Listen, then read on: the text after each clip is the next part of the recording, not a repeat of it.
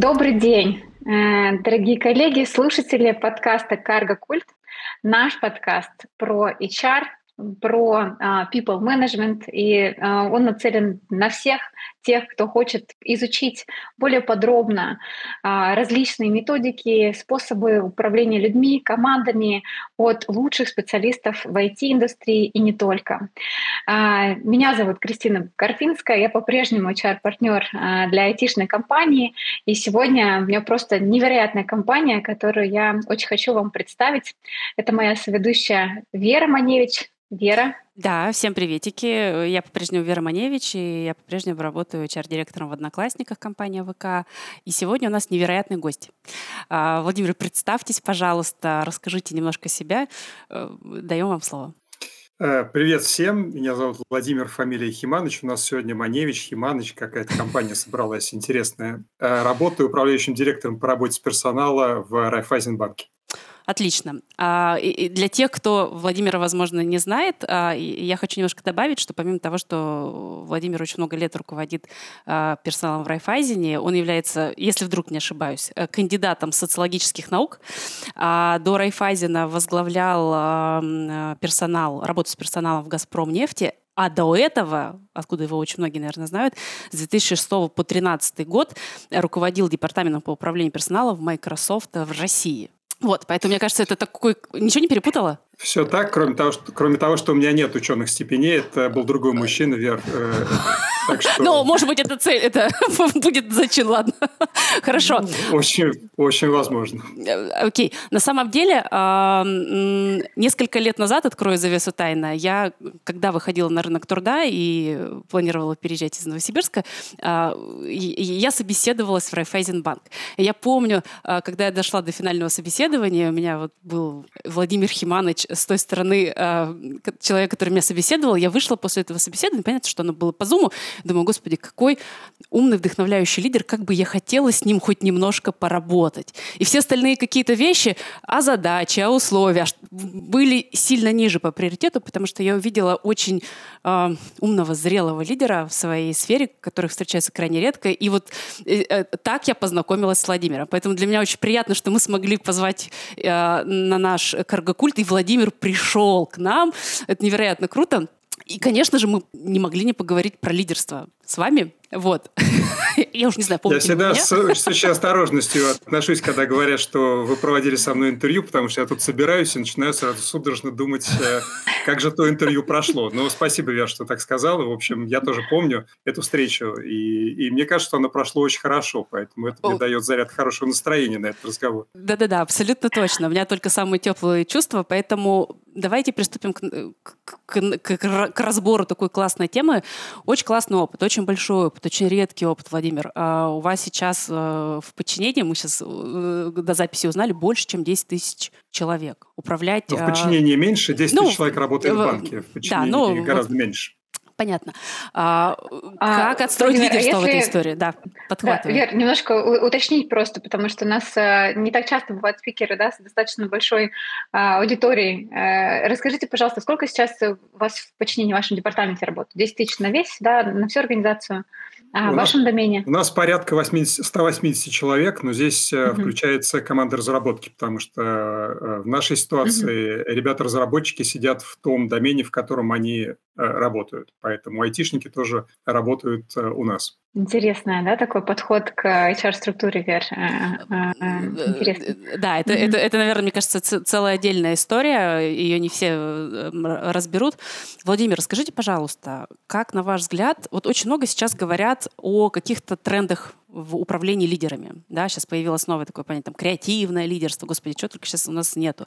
Есть какие-то тренды или какие-то м- постоянные паттерны, которые не меняются? Вот кто такой лидер и как им стать? Спасибо, Яр, за вопрос. Э, мне кажется, что здесь есть какая-то постоянная составляющая, которая была, есть и, мне кажется, будет. И, в общем, то, что э, приходит э, и связано с, со спецификой момента. Вот постоянная составляющая лидера – это то, что у лидера всегда э, есть ответственность за две вещи. Какие эти две вещи? Первая вещь – это развитие бизнеса. Э, если это не благотворительная организация, то у лидера есть ответственность развивать тот бизнес, в котором он или она работает. Это прям вот основное. Вторая ответственность параллельно с этим – это развитие организации. То есть это развитие людей, которые в твоем подчинении работают. И это, на мой взгляд, неизменно. Вот э, было, есть и будет. Но есть нюансы. Значит, нюансы заключаются в том, что специфика момента привносит какую-то особенность в то, что вот сейчас важно в развитии лидеров. И э, то, что я наблюдаю за последние годы, это очень сильное влияние всего, что связано с эмпатией, ментальным здоровьем. И мне кажется, что э, это сильное влияние IT Э,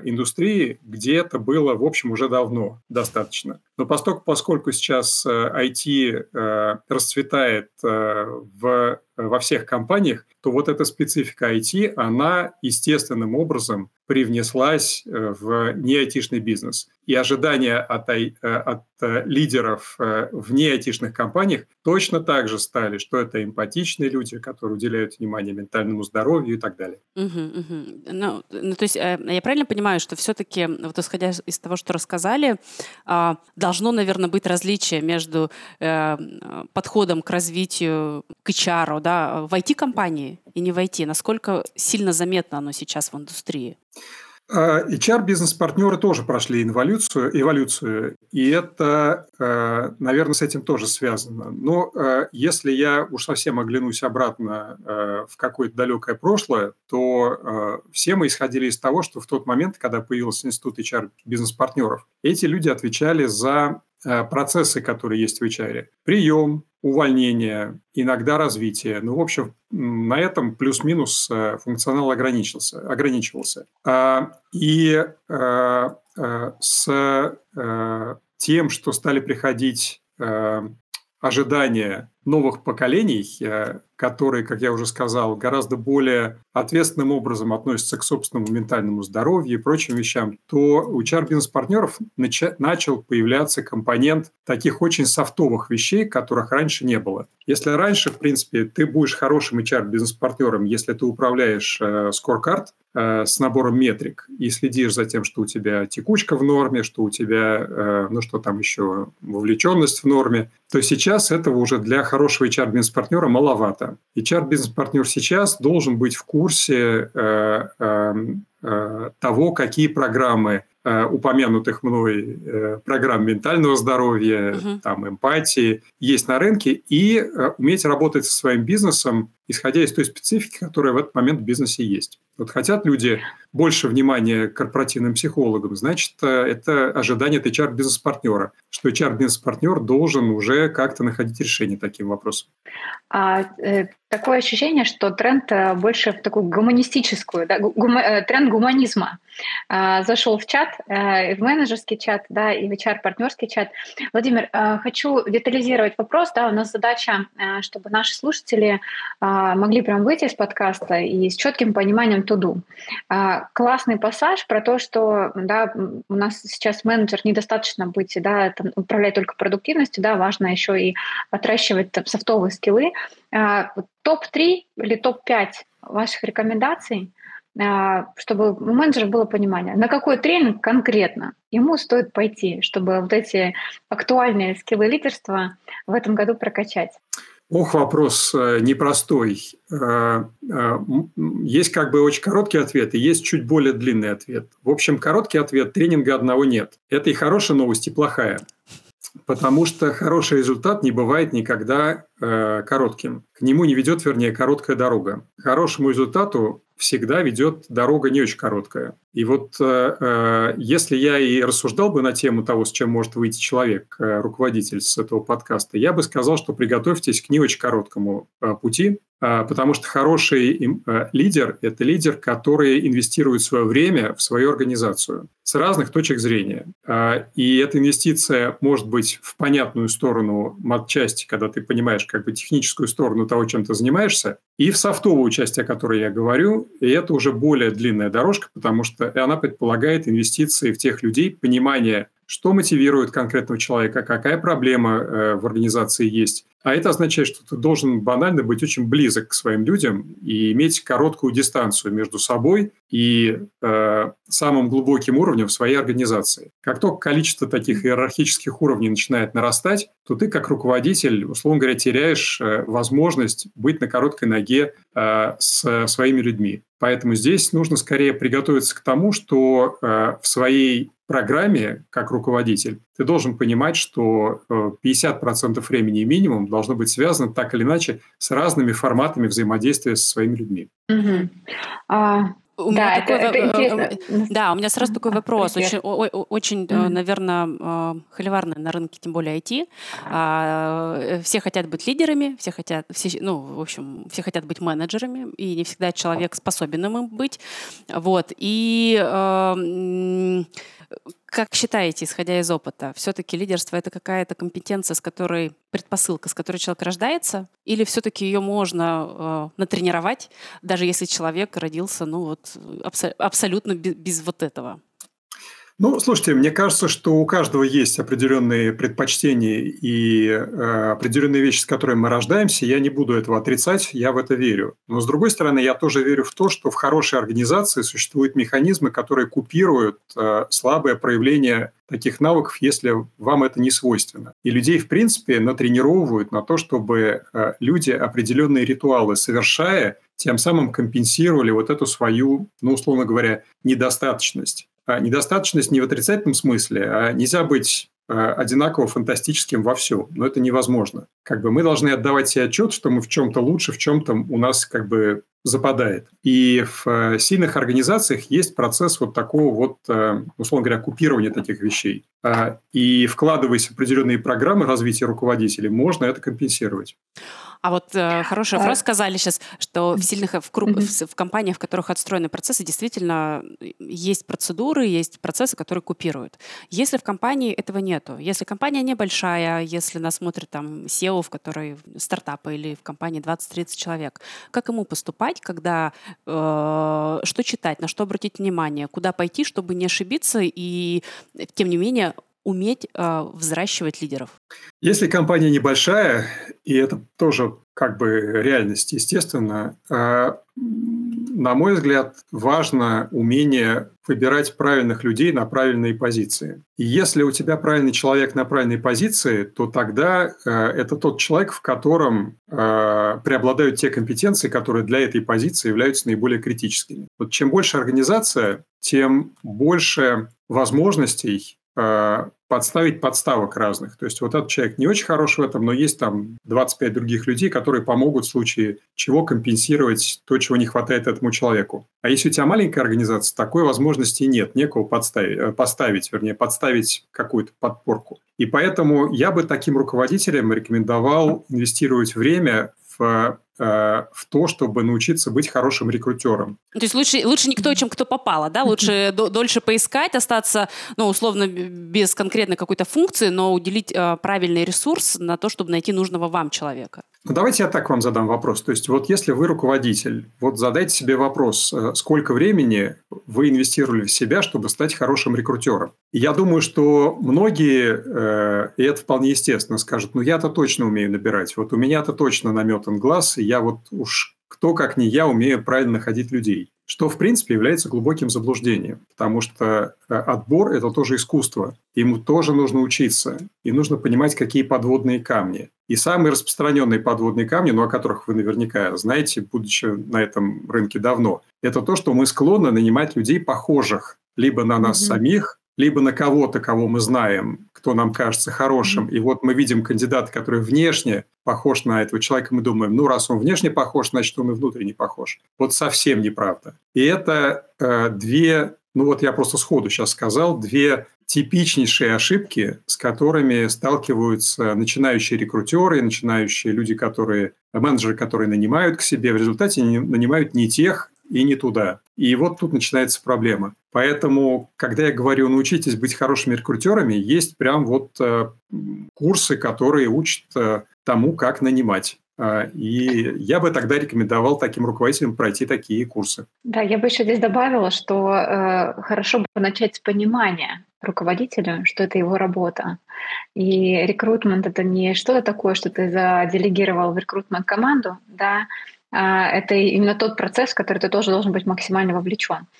Давайте я хотела... вот приведу пример еще один, просто, да, потому да. что это хорошая тема на uh-huh. самом деле. Вот uh-huh. у нас организация 10 тысяч человек, большая. А, и я в какой-то своей прошлой жизни э, занимался рекрутментом. Собственно, в рекрутменте mm-hmm. началась моя hr карьера. И э, когда мы тогда искали людей, мы искали с бумажными анкетами. То есть вот человек приходил в рекрутинговое агентство, заполнял бумажную форму, вы, наверное, даже уже не знаете этого. Но такое было. Вот. И ты дальше, как рекрутер, вот у тебя пачка этих резюме, и у тебя есть какая-то вакансия, ты по этим пачкам, значит, ищешь вот тех людей, которые подходят. Вот так вот происходил поиск. А, разумеется, с того времени все ушло ну, в разы вперед. И я в какой-то момент, поняв, что я не очень хорошо понимаю, как вообще мои рекрутеры ищут людей, я прям устроил для себя образовательную сессию. Вот мы сели вместе с ребятами, и они мне показывали, как настраивать фильтры в, в Гугле, в Фейсбуке, в LinkedIn, как происходит профилирование на основе этих фильтров, какие есть поисковики, которые это делают, как, э, э, какие есть инструменты, агрегаторы, которые позволяют агрегировать тебе резюме на основе каких-то реперных точек, э, описывающих твои компетенции. Это космос. Это просто хай-тек космос. И я, когда прошел это, я был настолько в восторге от того, как технологически круто выглядит процесс, что я предложил нашему предправлению вот хочешь, будет интересно. И мы с предправления вместе с рекрутерами сидели, и они ему рассказывали, как это происходит. И это было очень круто, потому что это как бы та область, которая вроде как развивается постепенно, но внезапно ты понимаешь, что это ушло уже очень далеко. И очень важно руководителей держать в тонусе в плане того, чтобы понимать, что они тоже должны понимать, как это все происходит, потому что это какие-то безграничные возможности. А, я, я на самом деле застала, я 20 э, лет назад начинала тоже в кадровых агентствах, и я когда приходила, были вот эти папки «Бухгалтер», «Бухгалтер на Советской улице», на площадь Ленина. И я. Я не стала говорить. Я тоже ухватила кусочек этой романтики. Коллеги, э, знаете, хотела сделать небольшой разворот, такой пассаж, э, почелленджить эту идею. У меня одна из ролей на подкасте, да, это некий челлендж такой. Владимир, э, вот настолько, насколько мне лично откликается подход, классный результат – через э, такой длинный продуктивный путь, да, то есть я ну, знаю на собственном опыте, что быстрые э, результаты не всегда случаются, да, и нужно вкладываться. И, и хочу вот такой момент уточнить. Бытует мнение э, среди руководителей, да, там и западных компаний, часто такие стратегии встречаю, когда мы говорим о покупке талантов, а, когда нужно быстрое решение. Вот э, лет, наверное, мне кажется, версию 12-15 назад, да, а, когда бум был на корпоративные университеты, когда а, к нам пришли западные компании, да, в Россию, и там просто такие вещи творили, ну, красота, да, то есть действительно человек мог там прийти со средним образованием и за год в компании получить э, такие знания, просто свежие, да, там выжимку. И, и многие кандидаты в то время, да, приходили в те или иные компании именно для того, чтобы получить этот ресурс образования и выращивать кадры э, было таким большим трендом. А, и сейчас, особенно вот когда сейчас были стратегические сессии, да, разговаривали с лидерами, все чаще, ну, вот я с этим сталкиваюсь, да, когда говорят о покупке быстрых знаний, да, то есть э, когда некогда растить, некогда выращивать, некогда отращивать, да, там, когда готовы перекупать, да, потом, особенно в IT, когда такие технологии, когда развитие, да, там просто AI, э, ну, мейнстрим уже, конечно, но тем не менее, да, когда просто готовы э, очень быстро покупать э, людей, экспертизу, и как будто как вот эта история с выращиванием своих людей, там, да, корпоративного университета и там долгих карьерных траекторий, как будто как она сейчас очень сильно уступает, э, особенно в IT-сфере, как я уже сказала, э, вот в угоду э, быстрым решениям. Владимир, хотела с вами поделиться и услышать ваше мнение, ваше видение. Видите ли вы такой тренд? Что можете сказать об этом, о такой позиции? Я не вижу такой тренд. Я отвечу так, что корпоративный университет предполагает масштаб. То есть у вас должна быть критическая масса людей, которых вы пропускаете через этот корпоративный университет. Если у вас 100 человек, он вам не нужен. У вас нет критической массы. Если у вас 100 тысяч человек, то вам нужен корпоративный университет. Поэтому ваша модель бизнеса должна быть соразмерна вашим пропорциям. А, поэтому если ваша компания переходит какой-то размер уже представительный с точки зрения количества людей, это начинает быть более оправданно. Это первое. Второе, а, в принципе, еще более базовый вопрос, который надо задать себе, это какая моя стратегия подбора? А, вот академическая практика, хоть я и не кандидат наук, как меня Вера окрестила, но академическая практика говорит о том, что есть три как бы стратегии поиска. Э, в английском э, варианте это называется buy, borrow, grow. То есть это что ты делаешь? Ты покупаешь таланты, э, ты их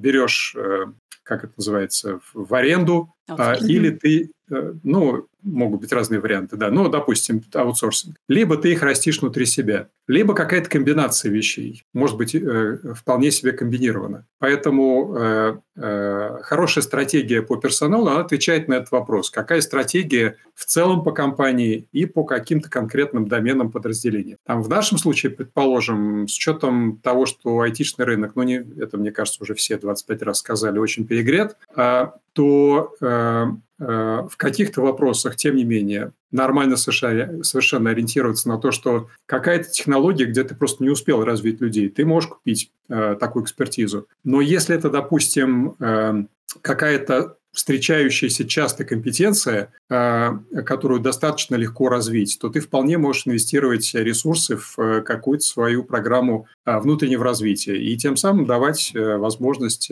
закрывать эти компетенции другим способом. Поэтому buy, borrow, grow. Вот такая стратегия. Мне кажется, вы сейчас э, HR, mm-hmm. которые посещают, э, слушают какие-нибудь... Э, у нас не очень много HR-конференций, но э, люди приходят, э, что-нибудь послушают, а потом спрашивают, ну что ты понял для себя? Он говорит, все, я побежал, буду делать корпоративный университет, мне нужно развивать хабр, ну вот это вот классический, да, и ты говоришь, господи, остановись, он тебе не нужен.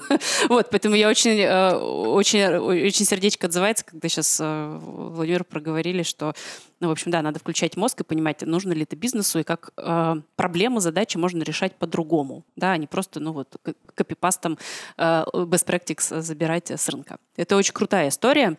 Э, знаете, что хотела еще э, про что порассуждать, когда мы говорим про лидерство? И очень часто мы упираемся в количество прямых подчиненных.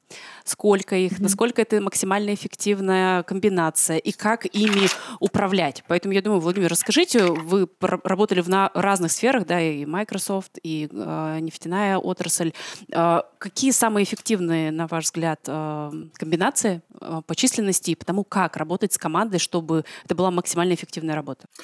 Матрица немножко более сложная, мне кажется, Вер, потому что э, э, если ты начинающий руководитель э, и находишься в каком-то начале своего пути, то у тебя не должно быть большого количества подчиненных. Ты должен еще наработать какие-то э, шишки себе и эм, э, найти себя в определенной степени. Поэтому вижу логику в том, что э, э, это еще зависит от какой-то твоей вот экспертизы как О сеньористости, от сеньористости менеджмента в целом. Да. Э, но в целом, если вот от этого абстрагироваться и прям закрыть глаза на как бы возраст и на экспертизу, то ну, практика говорит, что там 9 человек, подчиненных на одного менеджера, это максимум. После этого теряется фокус, ты уже начинаешь забывать, кто, как кого зовут и что там с каждым происходит. У тебя нет возможности быть хорошим руководителем для подчиненных, а они уже не могут тебя застать, потому что найти время в твоем календаре невозможно. Поэтому я бы сказал, до 9 человек это нормально. Но вот, на мой взгляд, здоровая пропорция это где-то 7-9. Угу, угу.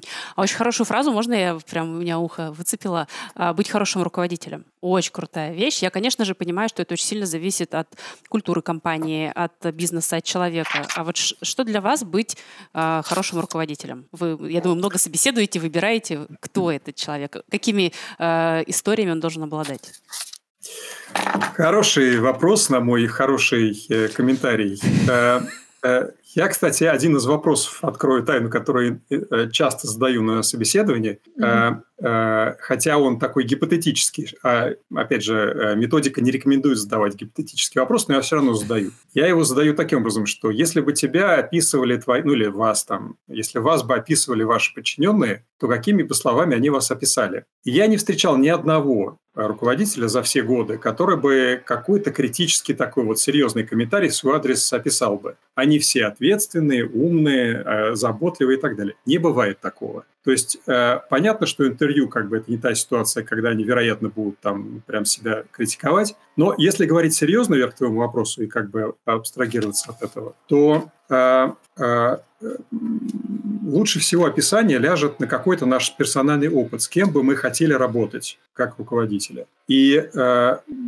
вот в моем представлении это, э, э, во-первых, человек, с которым, который досягаем. Э, с которым можно найти время и э, э, к которому есть какая-то короткая дистанция. Если ты окружен секретарями, ассистентами, забитым календарем, недосягаем для своих подчиненных, вот это уже большой минус. Надо mm-hmm. расчищать время для своих подчиненных. Вторая вещь это то, что хороший менеджер предсказуем.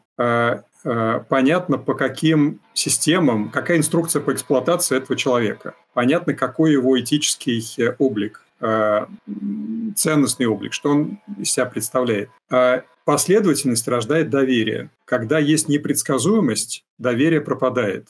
Это еще одна вещь. Угу. Люди не любят, когда менеджеры создают вокруг себя фаворитов. А, и это прям большой watch-out, потому что, а, вот возвращаясь к моему примеру с рекрутингом, мы, как люди, тяготеем к тем людям, которые нам более понятны, похожи и так далее. И хороший руководитель делает над собой какое-то усилие, а, имея в своей команде людей, не похожих на него. И не дискриминируя этих людей, а работая с ними наравне, как со всеми остальными. Uh-huh. Еще одна вещь, которая важна, они все как-то вот на одной линейке, это то, что менеджер должен быть профессионально компетентен. То есть, если ты как руководитель не владеешь матчастью, то к тебе нет доверия, каким бы хорошим человеком ты не был. Как руководитель ты слабоват. Ну и последнее, наверное, я бы сказал, такая уж совсем косметическая вещь, но у тебя, должна, у тебя должен быть понятный разговорный язык. Ты не должен витать где-то в облаках и говорить на каком-то языке, который люди не понимают. Вот язык должен быть простой, понятный для людей и человеческий.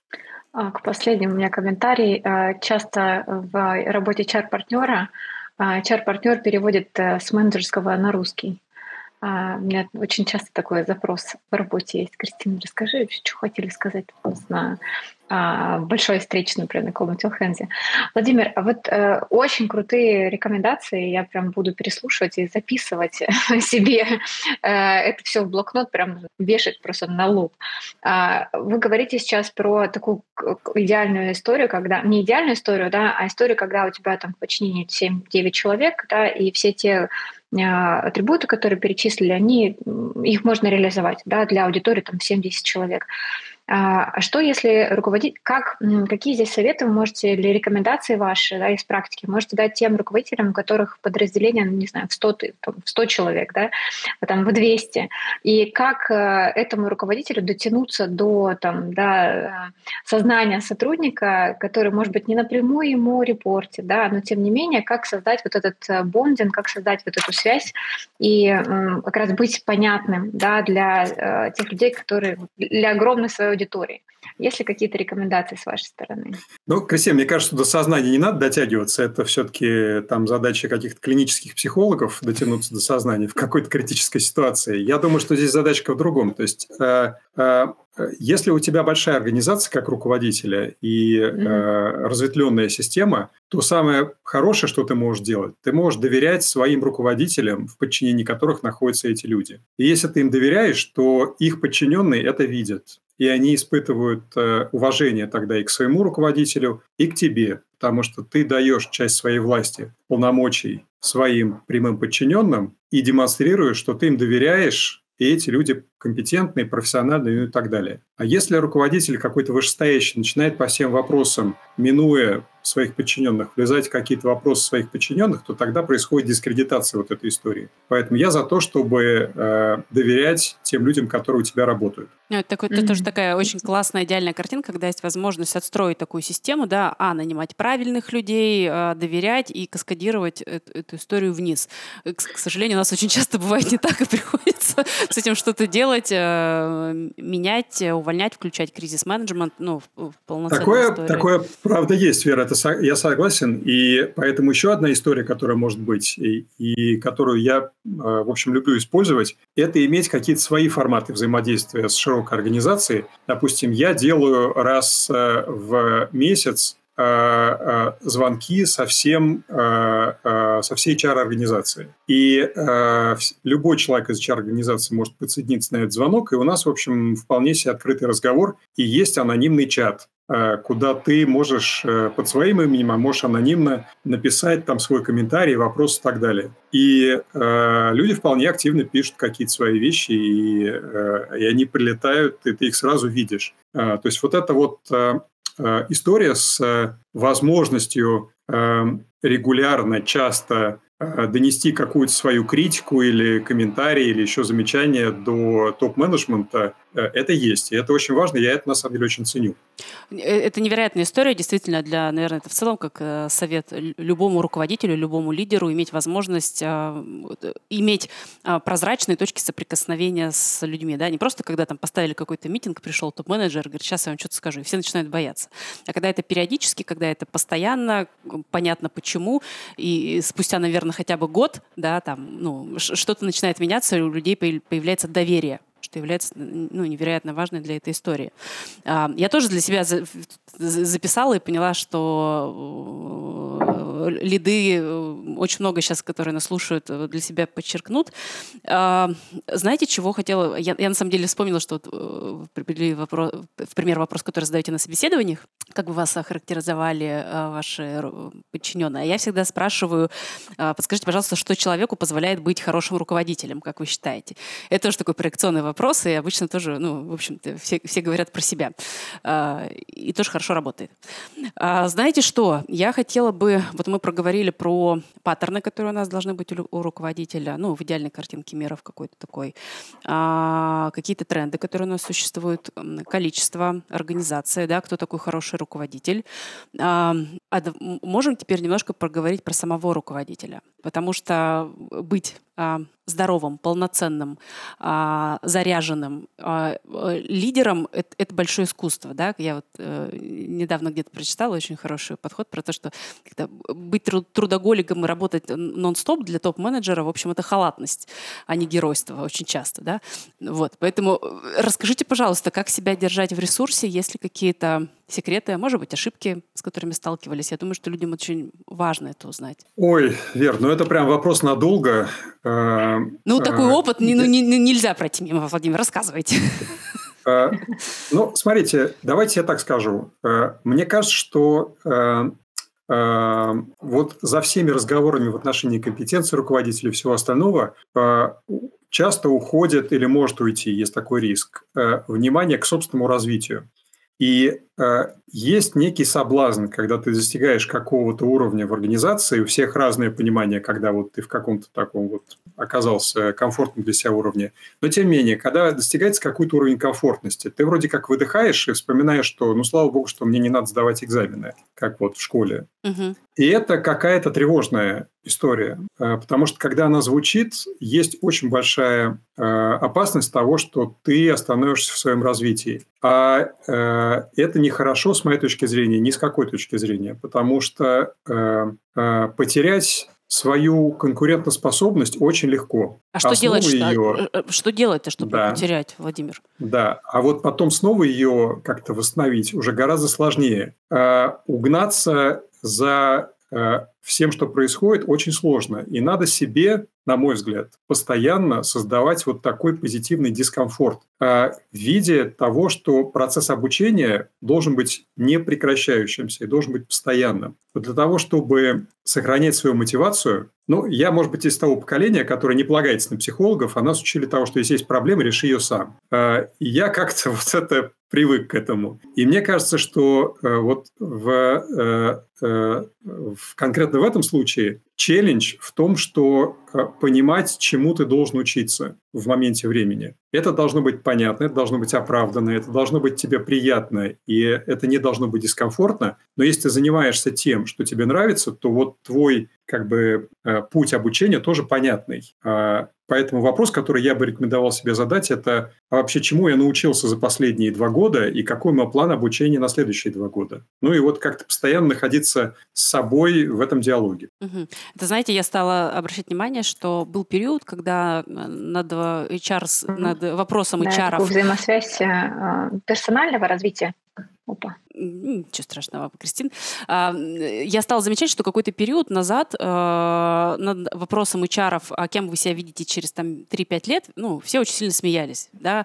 А сейчас, наоборот, возвращаются к этому вопросу и вкладывают какой-то другой смысл и говорят про уже какое-то а, умение менеджера а, простраивать свой карьерный трек а, управлять им. И ну, вот про, то, про то, что вы сказали, Владимир, оно как раз, вот, вот я услышала про это, да, то есть любой менеджер, несмотря на то, что, понятно, в его приоритетах э, цели за э, компанию, киары, команда всегда будет максимально выс, высоким приоритетом, помнить про то, что себя надо растить, развивать, э, драйвить, э, смотреть на коллег по цеху, ну и, в общем, за уши себя вытягивать. Поняла. Кристин, я тебя перебила. Да.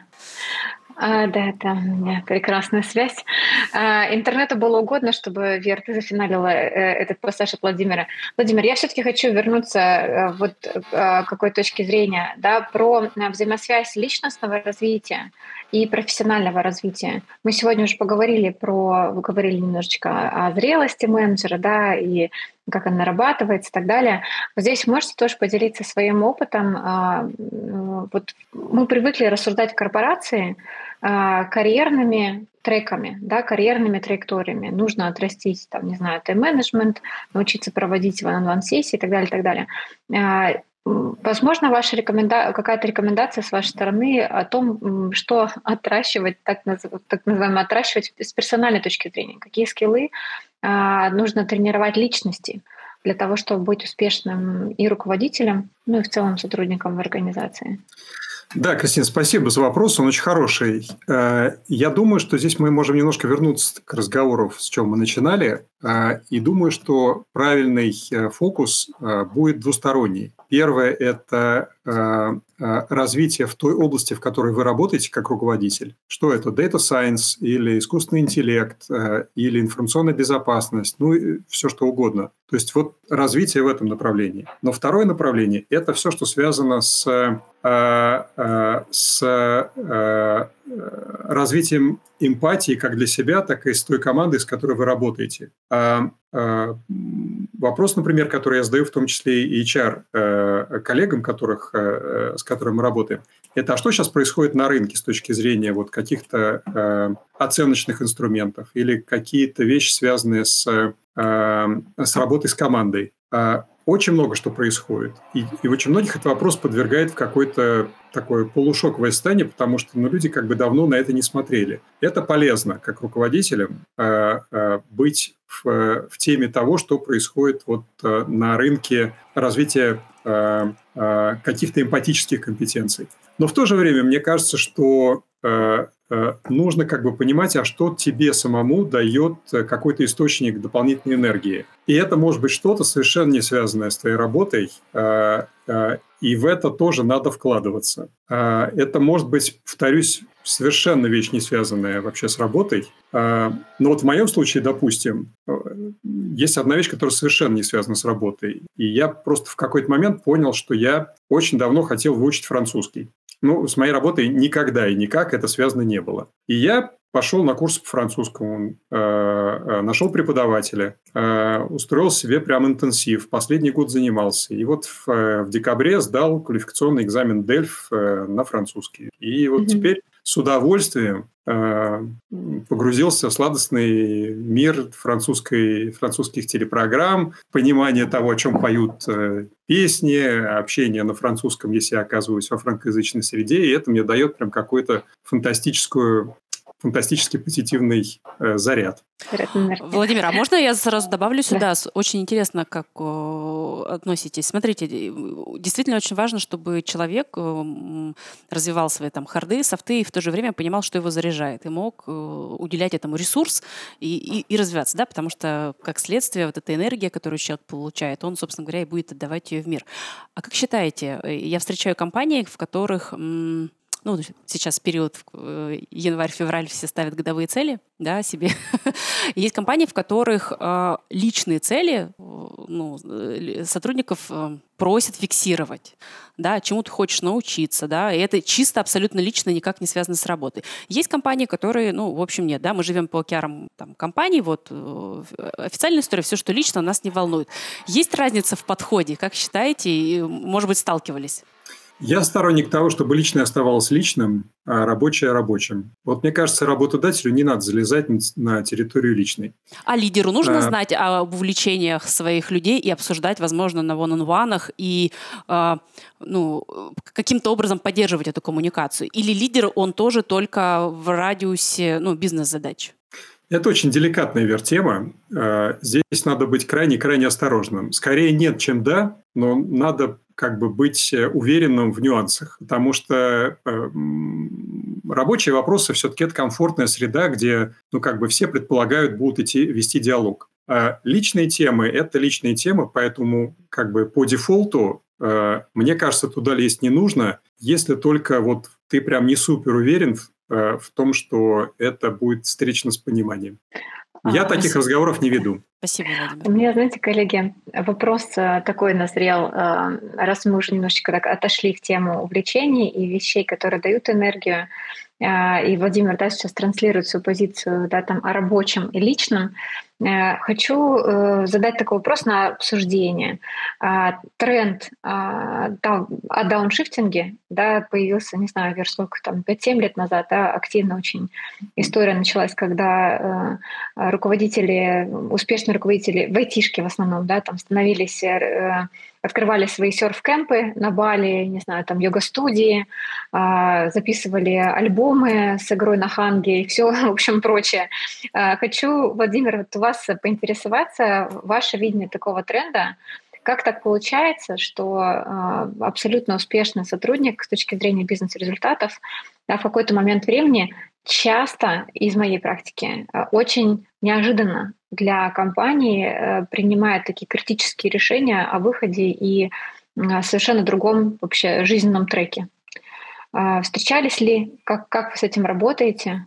Ну, в моем кругу не встречалось, но это не новый тренд. Кстати, я думаю, что ему лет 20 уж точно, а может и больше. А, ну, смотрите, э, здесь тоже э, важны нюансы, и какой-то вот единый э, подход вряд ли, я бы сказал, имеет место. Но есть одна вещь, в которой я уверен.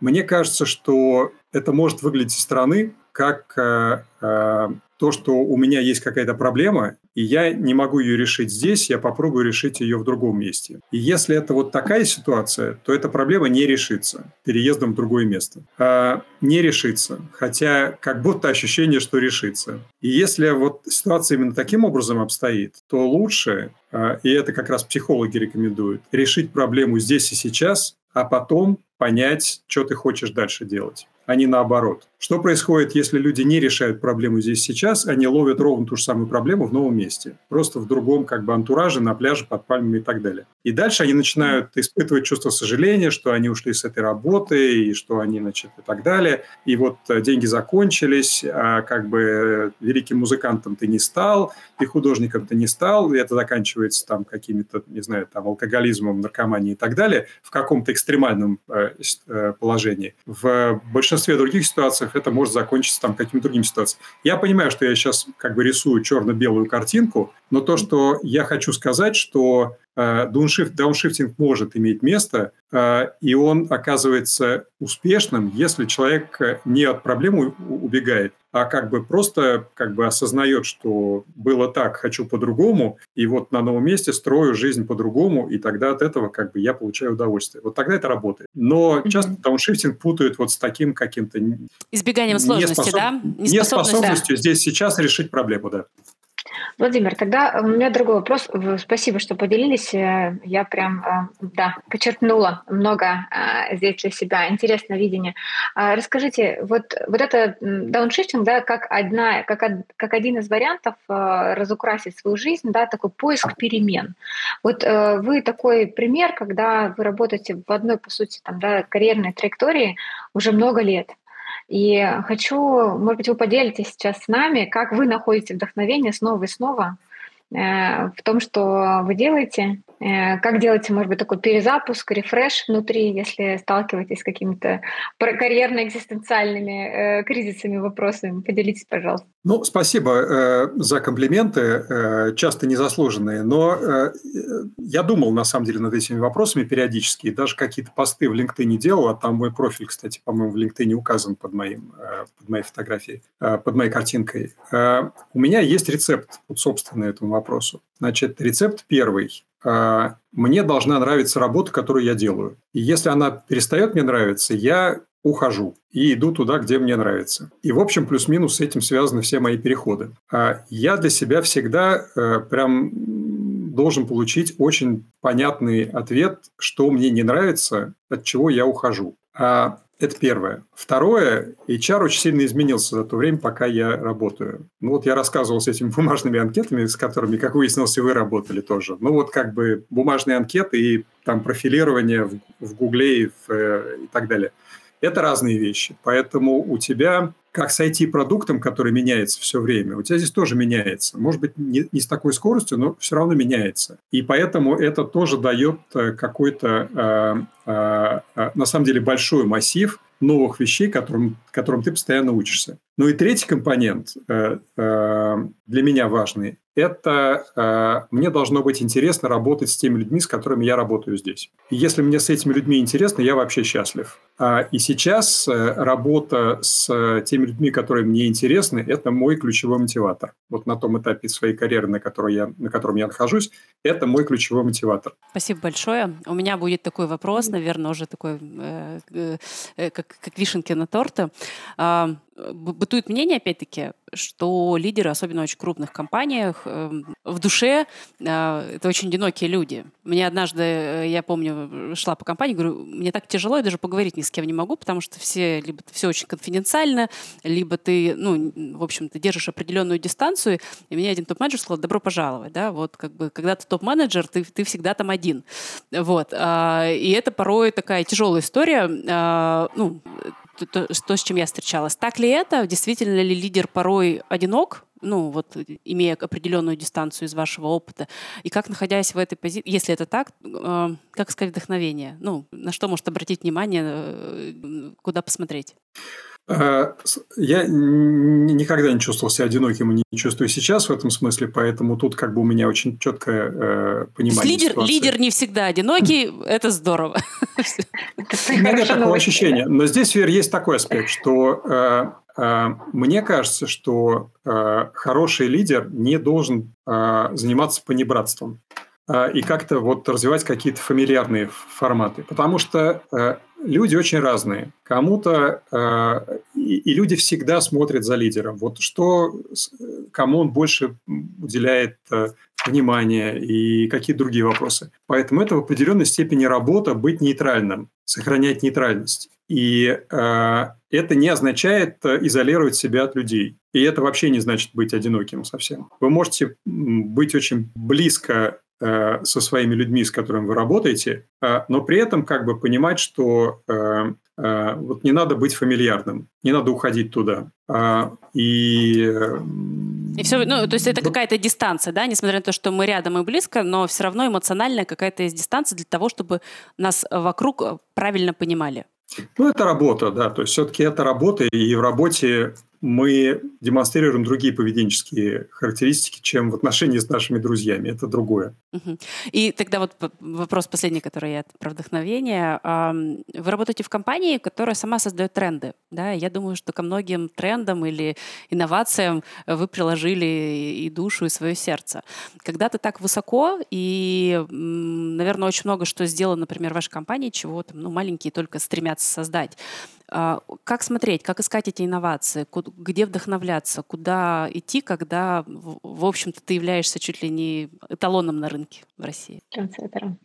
Ну, вы опять мне как комплимент делаете какой-то, от которого мне становится неловко. Но это если искренне, я как бы это сейчас... очень искренне, Владимир. Да, спасибо, Вер. А, а, я думаю, что здесь как бы, ну, э, несколько вещей. Э, в моем случае я оставляю свободное время для размышлений. И мне на самом деле э, очень помогает э, э, то, что я много летаю. Потому что когда я летаю, я вот смотрю в окно самолета, я не сижу в компьютере, я смотрю в окно самолета и, и размышляю. И э, много из того, что я придумываю, я придумываю вот в таких размышлительных э, э, вещах. Это первая часть. Вторая часть Э, мне кажется, хорошо развивать какое-то здоровое внешнее любопытство. А что сейчас происходит где? И поэтому я люблю э, ездить на какие-то интересные конференции, где я, в общем, как-то перекрестно опыляюсь э, с точки зрения экспертизы в плане того, что я не обязательно привезу с собой то же самое, о чем там говорят, но меня это может навести на какую-то мысль, которая потом во что-то реализуется. А, и это, наверное, вот две такие основные компоненты в моем мыслительном процессе. Я просто думала, вдруг вы скажете, что надо прочитать обязательно, ну, знаете, какую-то книжку или вот обязательно подписаться на каргокульт. А, нет, это надо подписаться на карго-культ, надо подписаться на карго-культ.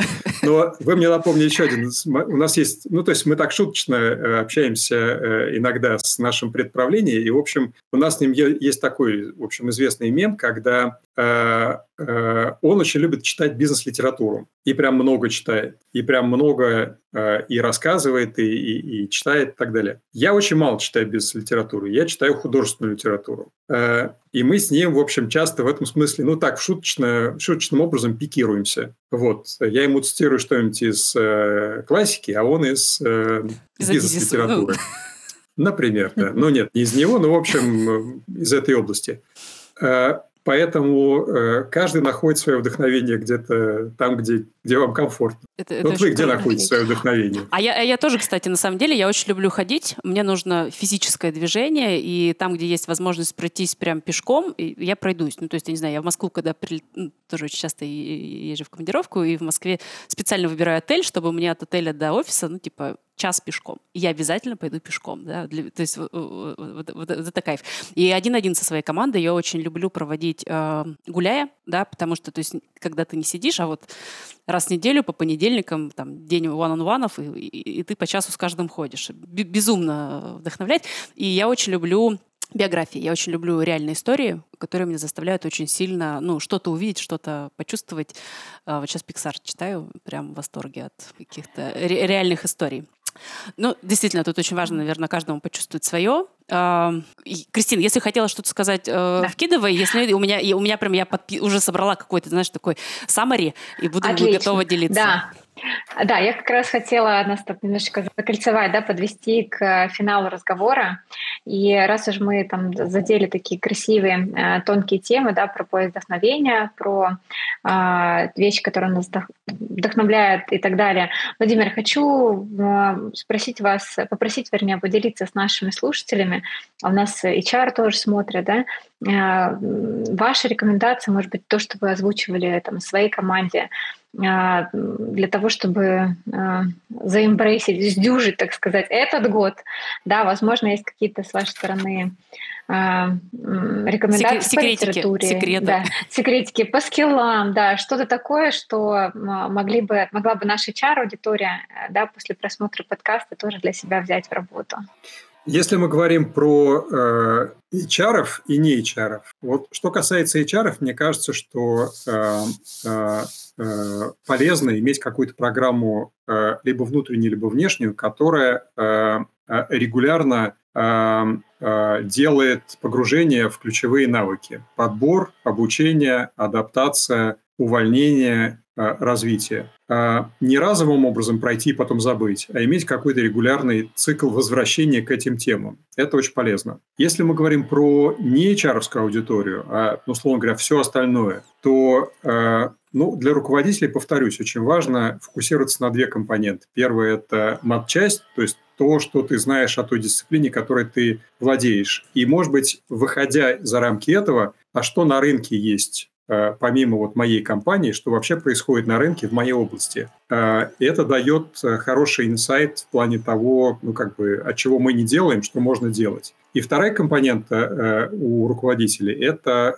инвестиции в себя как в people manager, то есть в руководителя, который понимает какие-то ритуалы и методики работы с коллективом. какие форматы есть работы с коллективом, какие Э, э, есть способы коммуникации, какие форматы коммуникации, как визуально они выглядят, как они работают, э, какие эффективные, какие неэффективные. И экспериментировать с этими форматами, понимать, что людям нравится, что тебе самому нравится, и не бояться, как бы там осень закончилась, наступила зима, ты сменил один формат, начал другой формат. Ну и найти какой-то для себя интересный формат на какое-то время. Благодарю. Отлично. Я, я все записывала. А, подводим итоги давайте.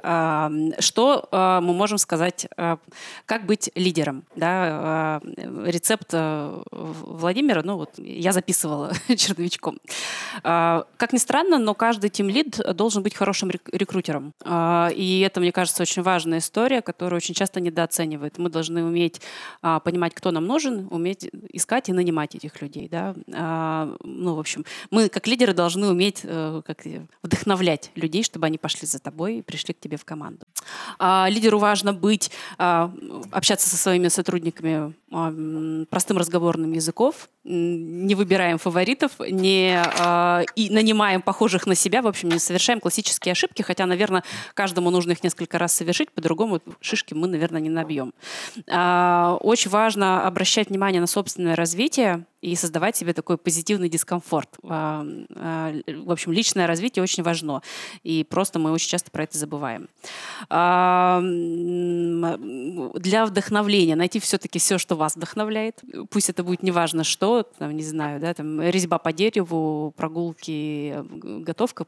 Просто доверяйте себя, поверьте и выделяйте на это ресурс.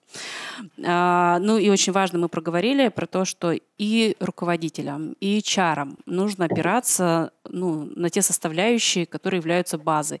Это хорошее знание матчасти, и не забывать к ней возвращаться, mm-hmm. да, если ты HR, не просто помнить про рекрутинг, а, наверное, периодически, в общем, им заниматься, да. Честно говоря, я на самом деле, ну, тоже так же люблю иногда даже вот на HeadHunter посидеть и вот посорсить, поскринить и с кем-то даже пообщаться, очень даже полезно. А вторая история — это про экспериментировать, не бояться, ну, то есть такой классический продуктовый подход, да, наверное, про то, что мы постоянно меняемся для того, чтобы находить какие-то новые решения. Смотрите шире, ошибайтесь, вставайте, идите дальше, и все получится. И, конечно же, я так поняла, э, вот у нас э, под Владимиром указан его LinkedIn. Э, надо пойти подписаться и почитать, и ждать какой-то контент полезный. И, возможно, не на французском, потому что французский еще не выучили. Вот, поэтому я вот такое маленькое самое для себя подрезюмировала, и обязательно, ну, очень многих вещей очень важные вы проговорили. Я очень благодарна за то, что э, к нам пришли и так открыто поделились очень важными историями. Спасибо, вот, что есть, пригласили. Да, если есть что-то добавить или пожелать э, тем, кто слушает и хочет стать э, лидерами, только в начале этого пути э, напутственное доброе слово.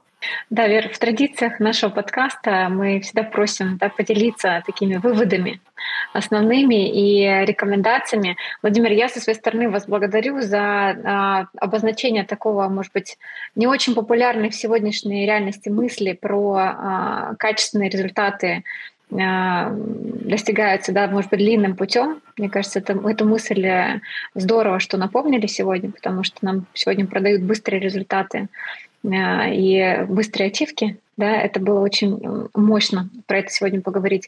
Я вас а, отдельно за это благодарю. Да, ну и за вдохновение тоже отдельное спасибо. Вер, еще потрясающе было от Владимира сегодня пассаж про предсказуемость лидера. Быть предсказуемым, и вот э, в противовес того, что мы сегодня э, говорим про тренд да, там, креатива, зажигания, лидер как э, тамада на, на свадьбе, да, очень важна э, доступность, последовательность и прагматичность в каком-то, в каком-то виде, да, и прогнозируемость поведения лидера. Это тоже такие, э, мне кажется, незыблемые столбы, которые вне зависимости от тренда будут всегда актуальны. Благодарю вас да, и, и, и, сегодня. Да, и по традиции, может быть, знаете, да. Владимир, мы стараемся всегда зафиналить итог а, какими-то прям а, тудушками. Ну, то есть вот человек сейчас нас посмотрел, вдохновился, у него немножко вот здесь энергия поднялась. Что ему сделать? Вот завтра прийти на работу, какие шаги сделать, чтобы что-то немножко изменить в своей жизни в правильном русле? Есть совет? А, посмотреть на свой календарь и понять, есть ли у, вас в календаре время, чтобы э, посвящать это время рефлексии, осмыслению того, что вообще с тобой происходит. Если твой календарь забит так, что к нему не пробиться на два месяца вперед, это прям туду поставить блоки на вот эту вещь. И соблюдать эти блоки для себя в плане какой-то рефлексии, понимания, осмысления того, чем ты занимаешься. Отлично, мы пошли это делать. Я думаю, с Кристиной первой, да? Поэтому еще раз всем большое спасибо, что нас слушали. А, спасибо большое гостю. Всего доброго. Спасибо.